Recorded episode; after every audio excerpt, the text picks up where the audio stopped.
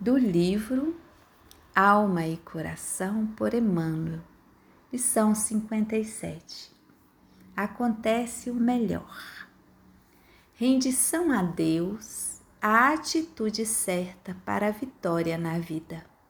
Essa entrega, porém, não significa desistência de ação ou moleza espiritual. Primeiro, o dever retamente cumprido depois, a aceitação.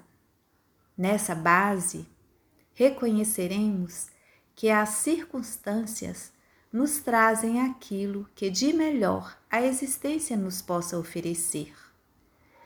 No mecanismo das ocorrências, a oração ou o desejo expressam o pedido. Os acontecimentos posteriores consubstanciam a resposta da vida. E quem cumpre as obrigações que a vida lhe assinala, mantém a consciência segura e habilitada seja ao entendimento, seja à conformação. No espírito harmonizado com a execução dos próprios compromissos, não há lugar para o desespero.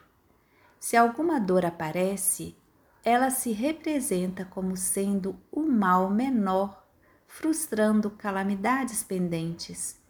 Problemas inesperados exprimem dilações necessárias em assuntos graves, cuja solução imediata geraria conflitos ainda mais inquietantes.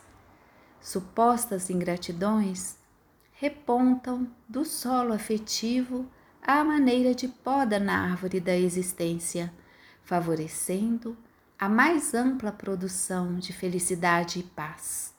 E a própria morte natural, quando visita o lar terrestre, às vezes menos compreendida, é providência abençoada, evitando calvários pessoais e domésticos ou coibindo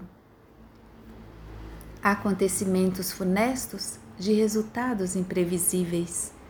Ante as dificuldades do cotidiano, silenciemos quaisquer impulsos à rebeldia e calemos reações irrefletidas à frente dos impeços da estrada.